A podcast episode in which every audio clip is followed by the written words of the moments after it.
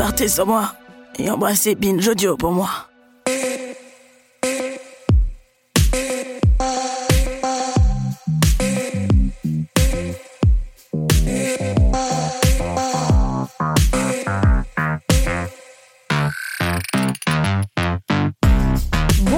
Tous bonobos du cinéma et ou gibons de la science et tous ceux qui nous écoutent en se demandant si les singes aiment vraiment les bananes ou si c'est juste le cas pour Donkey Kong. Dans tous les cas, bienvenue dans ce nouvel épisode de 7ème Science où le 7ème art la ramène sa science, un podcast produit par Binge Audio et Sorbonne Université. Le principe est assez simple, on prend un film, on se pose des questions plus ou moins énigmatiques et on fait répondre un ou une expert experte. Ce mois-ci, le film choisi est King Kong de Peter Jackson et la question que je me pose, que tout le monde se c'est les singes sont-ils vraiment nos si proches cousins? Pour cela, nous allons voir l'histoire de la primatologie, nos liens de parenté avec ces grands singes et pourquoi il est primordial de les protéger avant qu'ils ne deviennent aussi mythiques, voire mythologiques que ce cher King Kong. Pour cela, nous avons à notre côté une experte, Shelly Massy, primatologue et maîtresse de conférences au Muséum d'histoire naturelle basé au Musée de l'Homme. Bonjour Shelly. Bonjour. Avant de rentrer dans le vif du sujet, petit rappel des faits dans King Kong, sorti en 2005 et réalisé par Peter Jackson. Le film est un remake du film du même nom de 1933. D'ailleurs, ce King Kong-là se déroule la même année, donc 1933, où Anne Darrow est une artiste de musical à New York dont la carrière a été brisée nette par la dépression. Se retrouvant sans emploi ni ressources, la jeune femme rencontre l'audacieux explorateur réalisateur Carl Denham et se laisse entraîner par lui dans une périlleuse aventure. Ce dernier a pour objectif d'achever sur une île lointaine son film d'action mais il nourrit également en secret une autre ambition bien plus folle, être le premier homme à explorer la mystérieuse Skull Island et en ramener des images. Et sur cette île de légende, Denham sait que quelque chose, et je fais des guillemets avec mes doigts que vous ne voyez pas, quelque chose l'attend, et vous l'aurez compris, cette chose, elle s'appelle King Kong. I've come into possession of a map. A place was thought to exist only in myth. Wall! There's a wall ahead!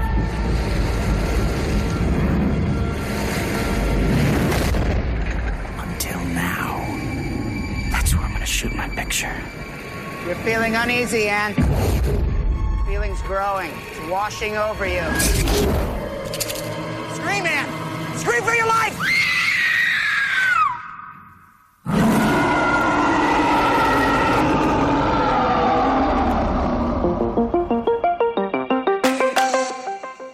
Avez vu le film, Shelly? Oui. Et alors, en tant que, pas en tant que primatologue, euh, déjà en tant que spectatrice, qu'est-ce que vous en pensez? Ah, C'est difficile de, de, de, séparer les deux parce que je suis totalement passionnée par les gorilles. C'était la passion depuis j'étais, j'avais 8 ans, d'étudier les gorilles et de, de le mieux comprendre, comprendre leur esprit. Et donc, dès que je vois un gorille, c'est tout de suite, je tombe amoureuse avec euh, les films. Donc, c'est difficile de le... Mais du point de vue bah, spectatrice, bien sûr, euh, je l'ai trouvé passionnant. Et du point de vue des primatologues et experts de gorilles, euh, j'ai trouvé que le gorille a été très bien fait.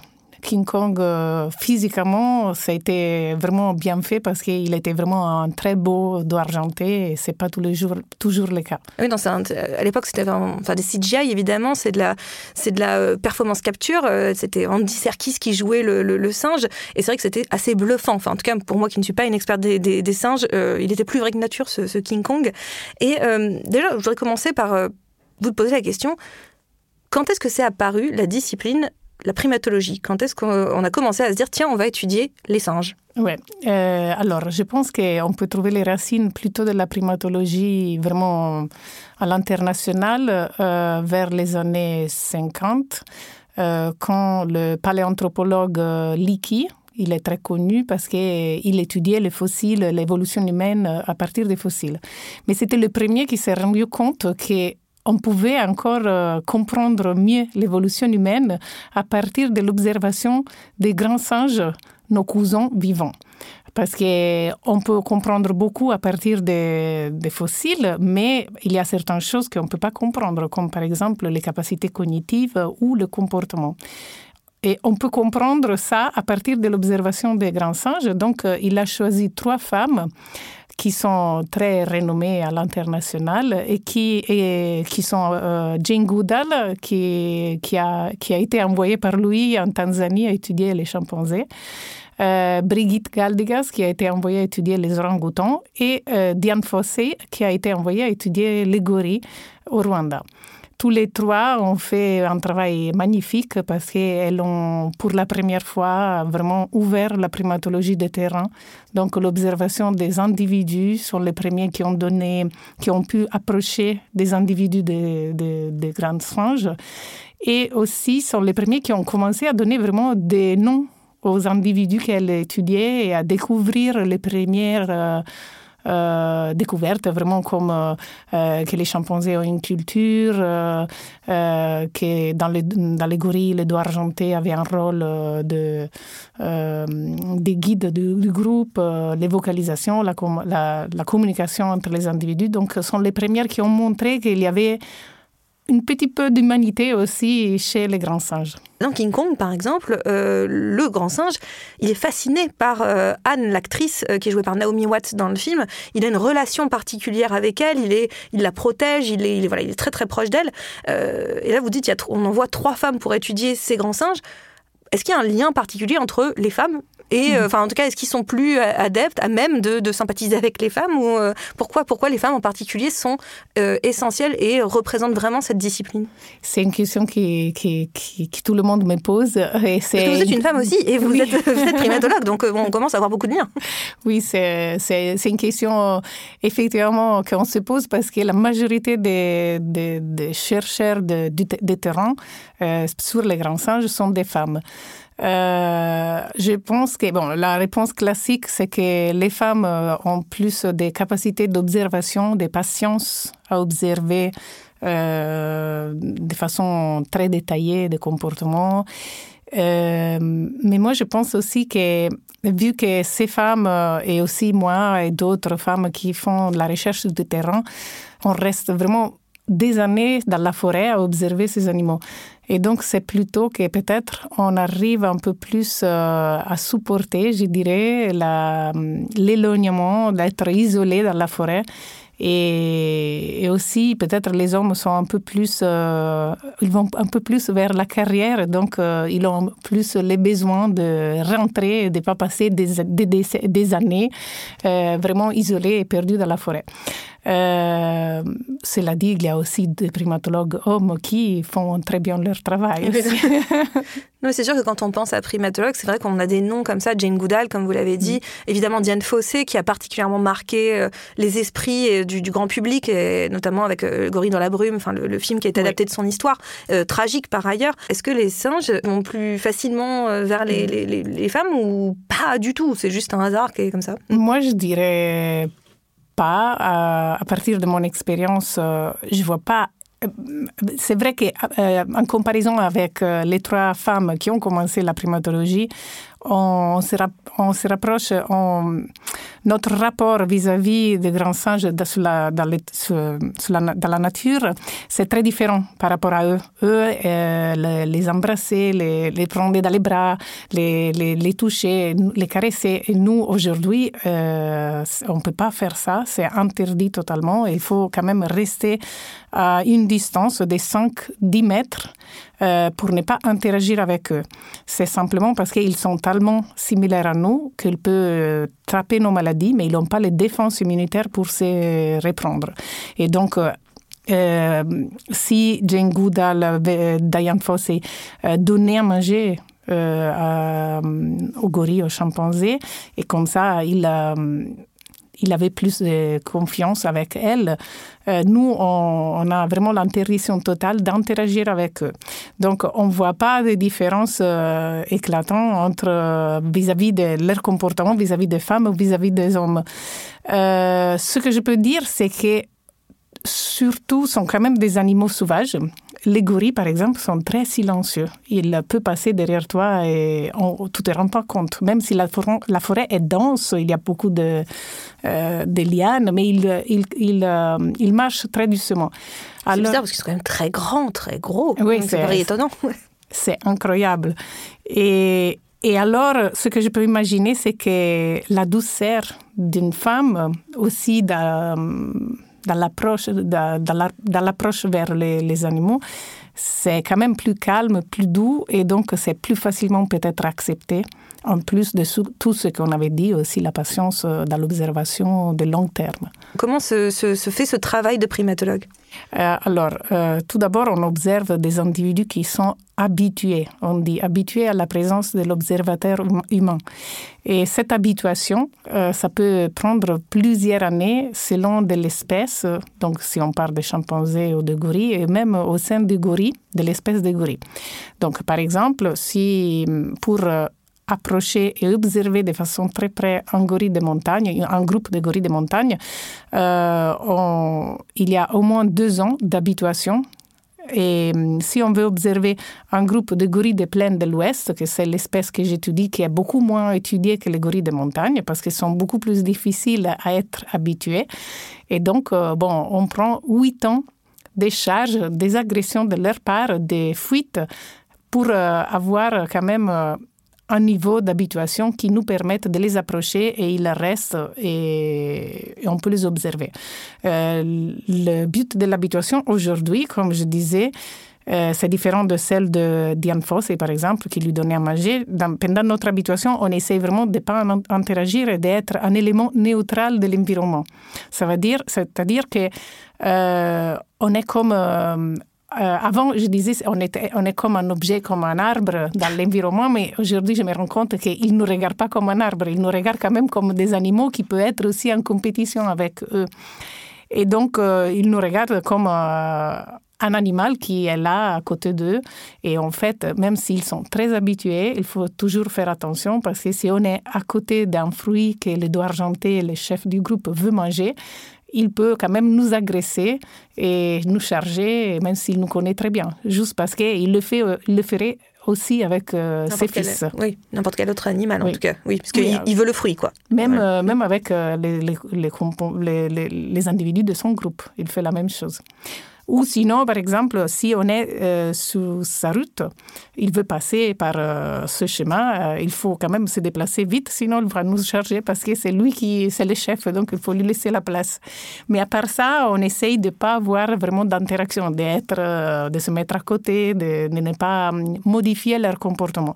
Cela nous permet alors de arriver le matin et choisir un individu une fois qu'ils sont très habitués on choisit un individu et on reste avec cet individu toute la journée de façon et on, on le suit vraiment n'importe où où il va, dans le marécage, dans, dans la rivière, sous les fourmis qui piquent. On, quand même, on le suit de façon que cela m'a permis vraiment de, de, me mettre dedans euh, la tête de gorille et de, de, de, comprendre vraiment pourquoi il, euh, il agit comme ça et pas comme ça, pourquoi il mange ça et pas, comme, et pas l'autre chose parce qu'on on a une vision de la journée et de son, esprit vraiment.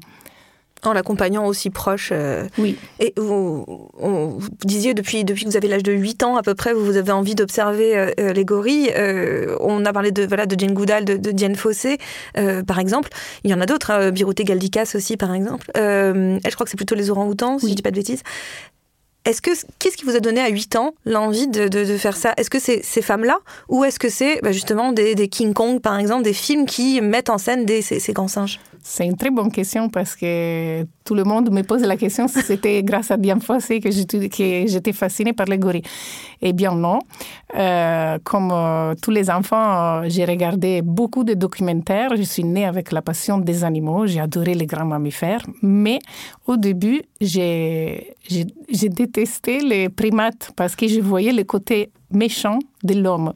Parce que je voyais surtout, j'étais tombée surtout sur des des, documentaires qui parlaient des chimpanzés et euh, qui faisaient la guerre. Donc, il me semblait euh, un peu trop violent. Mais après, à 8 ans, euh, je suis tombée sur un documentaire sur les gorilles de montagne. Ce sont les gorilles que Diane Foss a étudiés.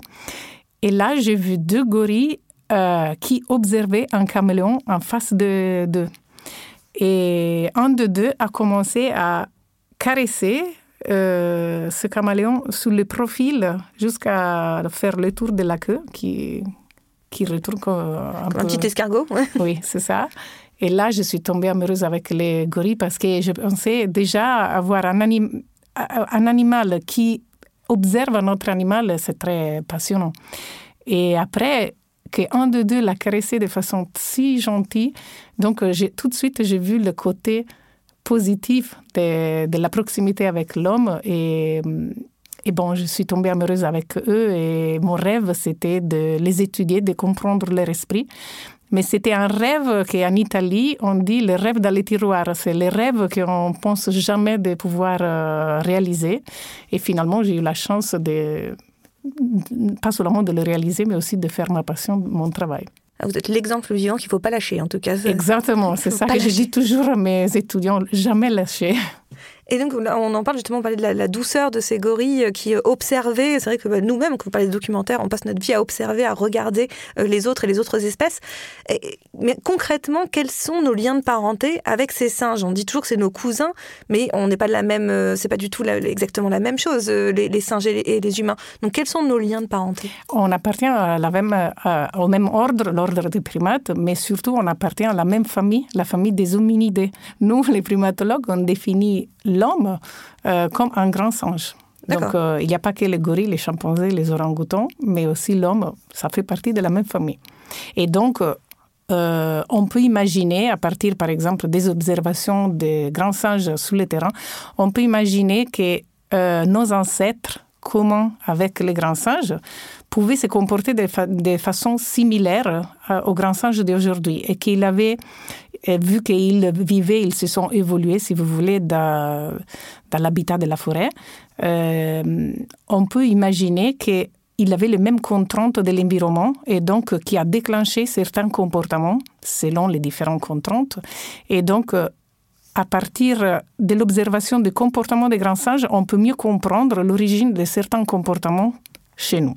Et donc mieux comprendre pourquoi après, par exemple, la culture, la capacité de fabriquer des outils est devenue si importante pour notre culture, pour notre espèce, pardon, et pour notre évolution, par exemple.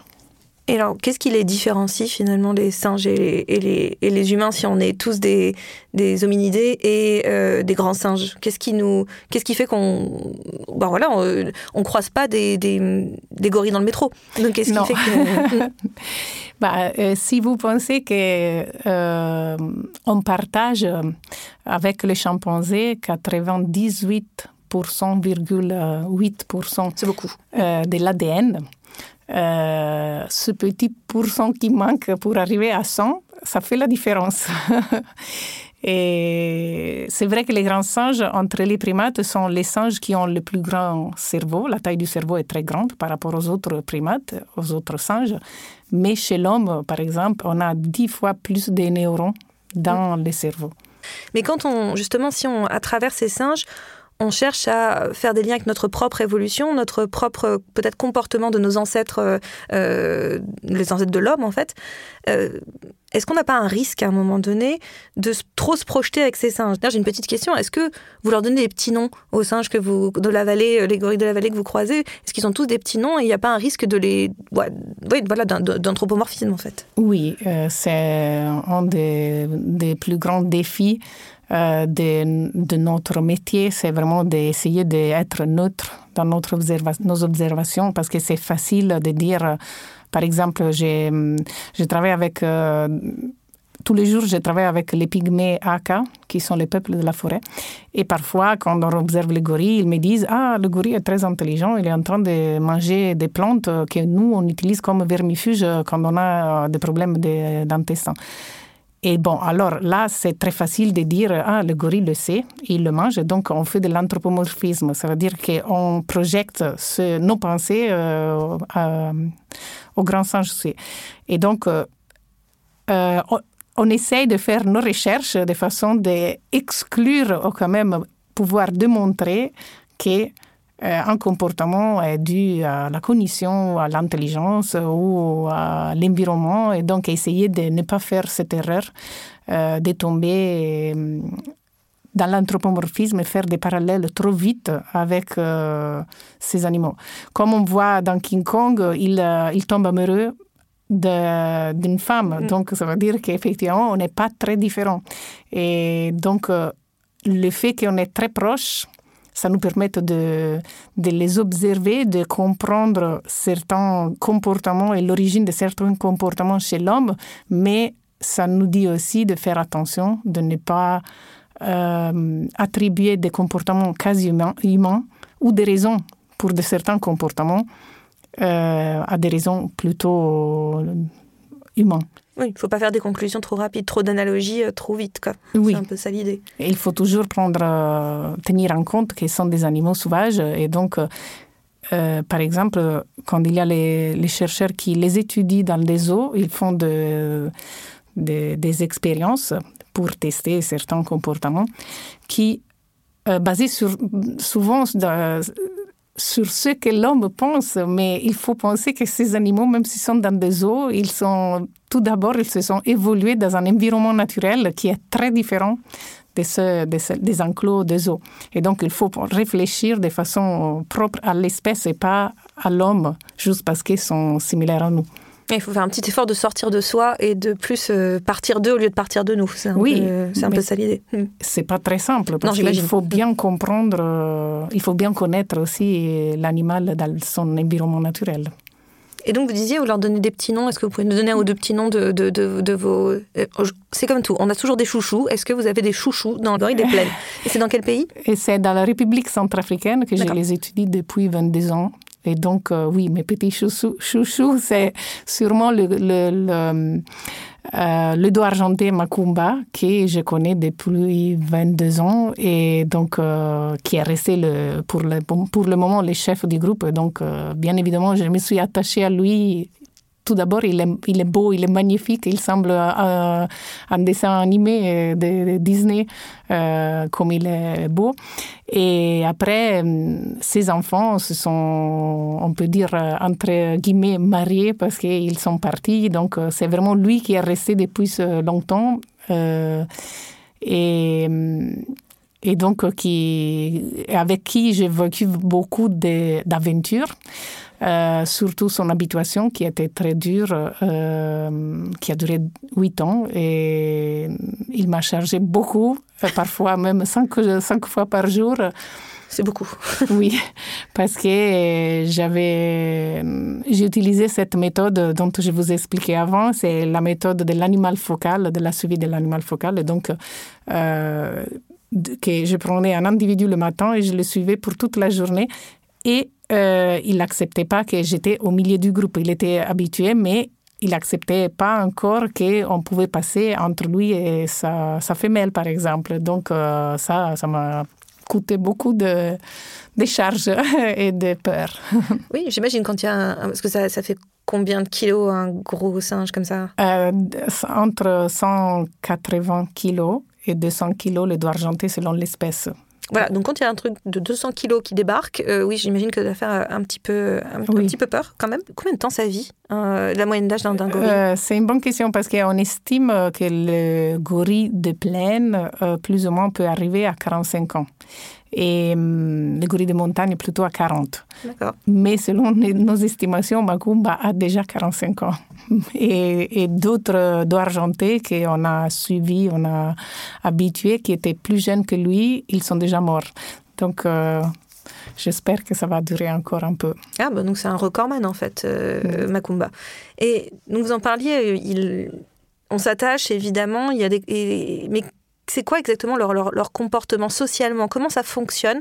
Déjà, par exemple, quand il y a un groupe, est-ce que c'est un nom spécial d'ailleurs, un groupe de gorilles euh, Euh, Pour les gorilles, on l'appelle groupe. D'accord. Pour Donc, euh, les chimpanzés, on l'appelle communauté. D'accord. Parce que chez les gorilles, on a typiquement hum, un système à à harem, on dit. Donc, il y a le dos argenté et euh, ses femelles et leurs petits. Euh, après, chez les gorilles des montagnes, il y a quelquefois plus, un, un- un dos argenté de plus ou deux dos argentés de plus qui aident le dos argenté euh, Principal. principal. Mais ça, on le retrouve jamais chez l'espèce que j'étudie, le gorille des plaines de l'Ouest. Et euh, par exemple, chez les chimpanzés, on a plusieurs femelles et plusieurs mâles. il y a une hiérarchie euh, entre les femelles et le mâle. Donc, il y a le mâle alpha et la femelle alpha aussi. Et donc, c'est pour ça qu'on dit communauté. Et pour les gorilles, on a les, les petits, soit les mâles, soit les femelles, à l'âge, à la maturité sexuelle, on dit. C'est pas aussi, on peut dire presque à l'âge adulte, elles, euh, ils vont quitter le groupe. Donc, euh, les femelles vont rejoindre un autre mâle ou un mâle solitaire. Et le mâle devient mâle solitaire et il essaye d'attaquer les autres groupes pour pouvoir former leur groupe, donc pouvoir voler des femelles à d'autres euh, groupes et, former leur propre groupe. Il y a certains mâles qui n'arrivent jamais à le faire, et il y a d'autres qui sont euh, de, qui réussissent très bien.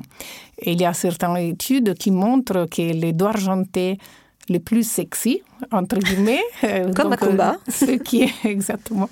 Ceux qui arrivent à avoir plus de femelles sont ceux qui ont une crête plus grande. Parce que je ne sais pas si vous avez jamais remarqué, mais les doigts argentés, euh, le mâle adulte, donc par rapport aux femelles, ils ont une grande crête sur la tête. Ça me dit quelque chose, oui.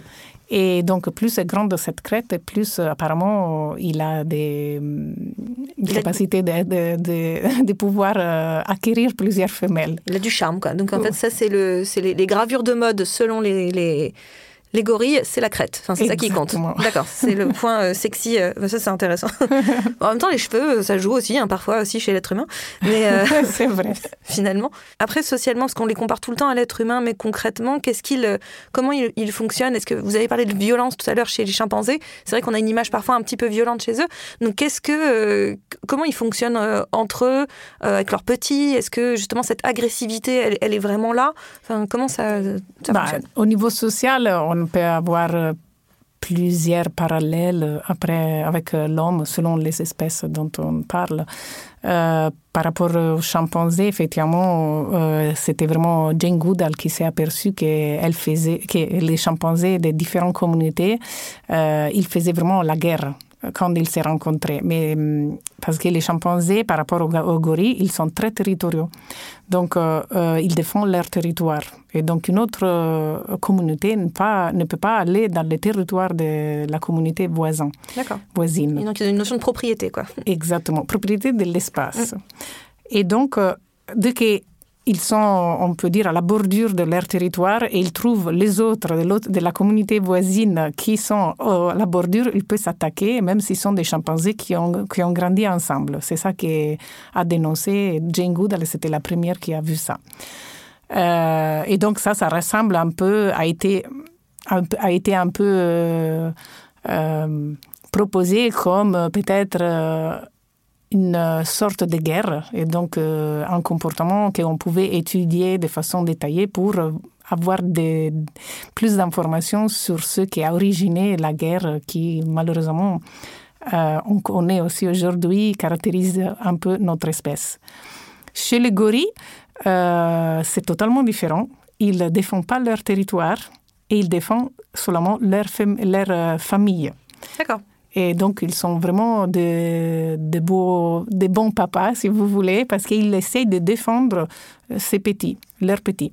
Dans un même territoire, on l'appelle d'ailleurs pas territoire, parce que territoire est seulement celle qui est défendue. On l'appelle dans leur zone où ils vivent. Euh, il, peut, avoir plusieurs groupes. Quand ils se rencontrent, il y a toujours un risque d'infanticide. Parce que les doigts argentés d'un groupe différent, ils vont essayer de tuer les petits bébés dépendants de la mère. C'est un peu comme chez les lions, c'est très connu, ça s'appelle infanticide.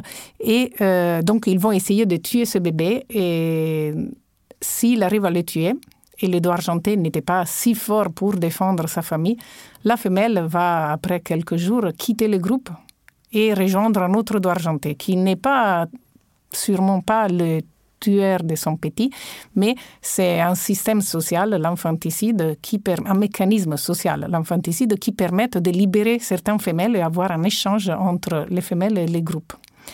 Et la même chose qu'on a observé souvent, c'est que quand le doigt argenté devient un peu vieux, il arrive plus à, il a plus la, même puissance de pouvoir euh, défendre sa, son groupe. Et donc, on voit petit à petit qu'il perd ses femelles. Pour vous faire un exemple de Macumba, on avait parlé de lui. Quand on l'a, on l'a essayé d'habituer au début, vers 2001, euh, il avait cinq femelles.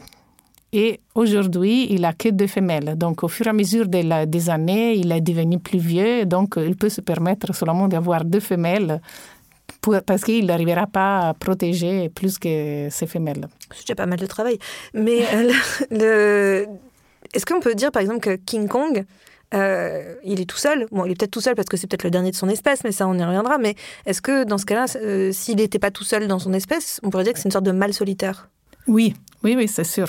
C'est sûr. C'est exactement comme ça. On a des mâles solitaires qui sont comme ça, qui se baladent dans la forêt, qui, font de longues distances pour chercher d'autres groupes à attaquer. Et les groupes qui ont suivi, normalement, ont suivi seulement des groupes familiales, on peut dire. Et donc, ils sont toujours terrorisés par ces mâles solitaires qui, malheureusement, le, les attaquent de temps en temps. Oui, bah oui puisqu'ils veulent former leur propre euh, famille, enfin, oui. c'est ce que vous expliquez. Et vous avez parlé plusieurs fois de culture chez, oui. ces, chez, chez, ces grands singes. Qu'est-ce qu'on entend par la culture euh, chez eux?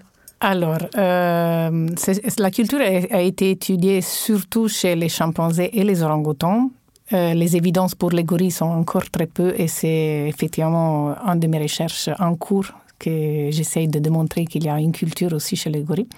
Mais chez les chimpanzés les orang-outans été beaucoup plus étudié parce qu'ils utilisent beaucoup d'outils. Euh, donc, il, par exemple, les chimpanzés peuvent utiliser une pierre pour casser les noix. Euh, et, ces, chimpanzés sont, par exemple, les chimpanzés qui sont en Côte d'Ivoire. Les chimpanzés en Ouganda, même, ils ne le font pas, même s'il y a les mêmes pierres et les mêmes noix. Donc ça, c'est euh, une différence culturelle, parce que ouais. ce n'est pas une différence liée à l'environnement.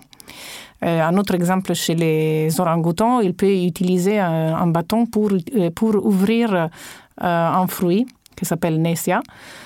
Et, euh, mais il y a deux populations de la même espèce qui sont euh, séparées par un grand fleuve que les orang-outans ne peuvent pas traverser. Et ce que les chercheurs ont vu, c'est qu'une euh, population au nord de la population au nord de la rivière utilise le bâton, par exemple, pour ouvrir ce, fruit et que la population au sud de la rivière euh, euh, ouvre le, fruit sans l'utilisation d'un bâton.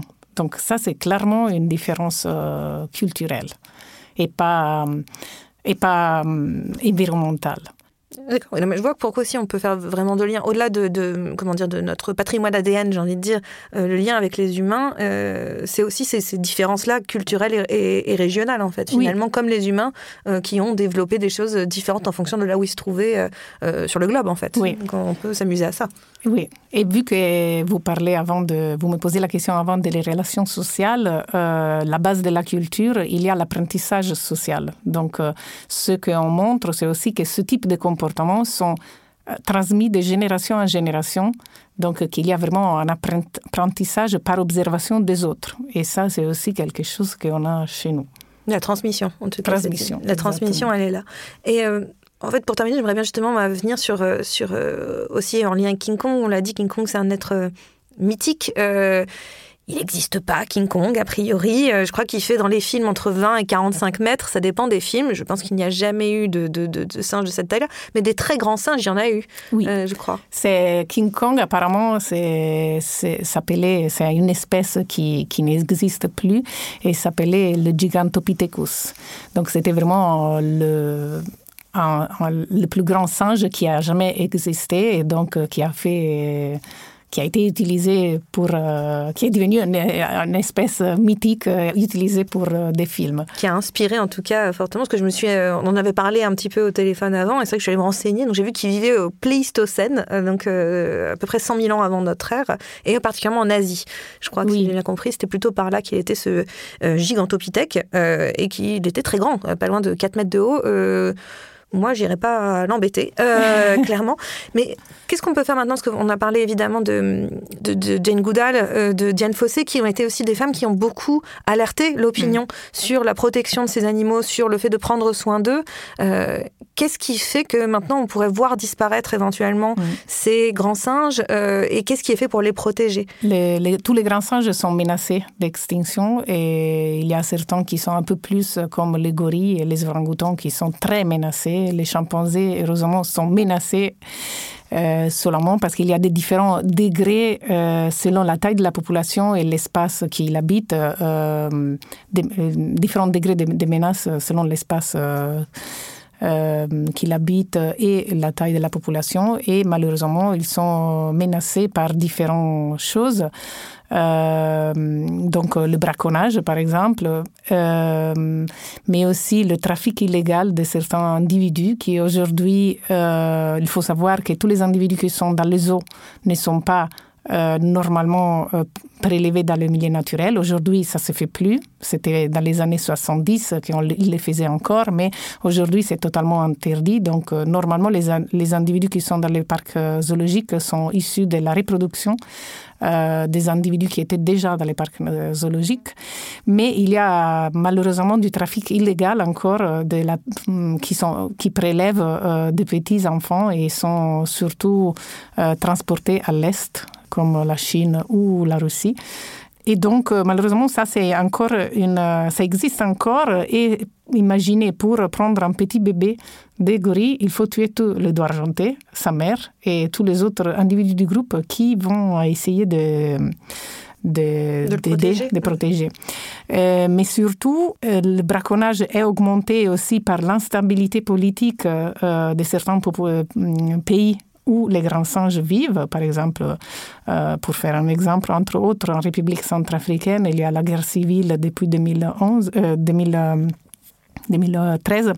Et donc, on a eu beaucoup de problèmes avec le braconnage qui a augmenté avec les rebelles qui sont arrivés euh, à Zangasanga où je travaille euh, avec les gorilles.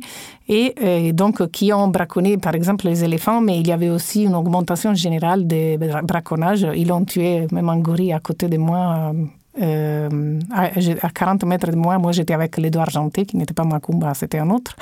Et ils ont tué son fils à côté de moi et tout ça c'est à cause de l'instabilité politique qui, qui, qui, qui rend les choses beaucoup plus difficiles Euh, mais probablement la menace la plus grande pour les grands singes, c'est la, disparition, de l'habitat. Donc la conversion de la forêt, que c'est l'habitat primaire de la majorité des grands singes, euh, en conversion agricole sur la grande échelle. Parce que c'est pas, il faut pas imaginer, c'est pas la petite population qui est là-bas qui cultive euh, ces champs de bananes ou de maïs, mais c'est vraiment la cultivation à la grande échelle, comme euh, par exemple les palmiers à huile, qui aujourd'hui sont une très grande réalité euh, en Asie et qui sont en train de euh, faire disparaître l'habitat naturel de l'orang-outan, mais ça c'est en train de devenir de plus en plus fréquent euh, aussi en Afrique. Avant de vous laisser euh, repartir aussi auprès de ces très beaux animaux, j'avais une petite question, Chélie, parce que moi je vous ai imposé King Kong, mais est-ce que vous avez un film à me recommander? Alors, le film de votre choix, ce n'est pas forcément lié aux singes, je vous laisse sortir des singes, donc ce que vous voulez. bon, c'est difficile euh, pour une personne passionnée comme moi pour euh, les gorilles. Bien évidemment, mon choix sera Gorille dans la brume. Mais mon Dieu, mais qu'est-ce que ça raconte? Parce que bien évidemment, après être tombée amoureuse des gorilles, j'ai tout de suite la, la, la deuxième étape, c'était de regarder ce livre, ce, ce film et lire les livres euh, qui l'a inspiré. Et bien évidemment, Là-bas, on retrouve cette femme qui a vraiment beaucoup lutté pour les gorilles et qui les a rendus célèbres à l'international de point qu'ils euh, ont pu être euh, très protégés. Et pour finir sur une note positive, les gorilles de montagne, grâce aussi aux efforts de Diane Foss et, de, tous ceux qui l'ont suivi, parce qu'aujourd'hui, il y a les Diane Foss et Gorilla Foundation, Euh, les, les gorilles de montagne sont la seule espèce de grands singes qui n'est pas euh, qui est en train d'augmenter comme taille de la population. Donc euh, ça, ça nous montrait que vraiment on peut le protéger et essayer d'arrêter euh, leur euh, disparition. Ouais, J'espère que vous arriverez à faire, enfin que la, la même chose va se passer en tout cas pour les gorilles euh, des plaines de l'Ouest et euh, et un très beau film d'ailleurs donc avec Sigourney euh, Weaver évidemment qui incarne Diane Fossé euh, et son, je l'ai dit tout à l'heure, destin tragique. Merci Chélie d'être venue nous donner des nouvelles des grands singes. Septième science c'est fini pour aujourd'hui, mais on se retrouve dans un mois avec un nouvel épisode de ce podcast produit par Binge Audio et Sorbonne Université. En attendant, vous êtes parés pour briller dans les dîners.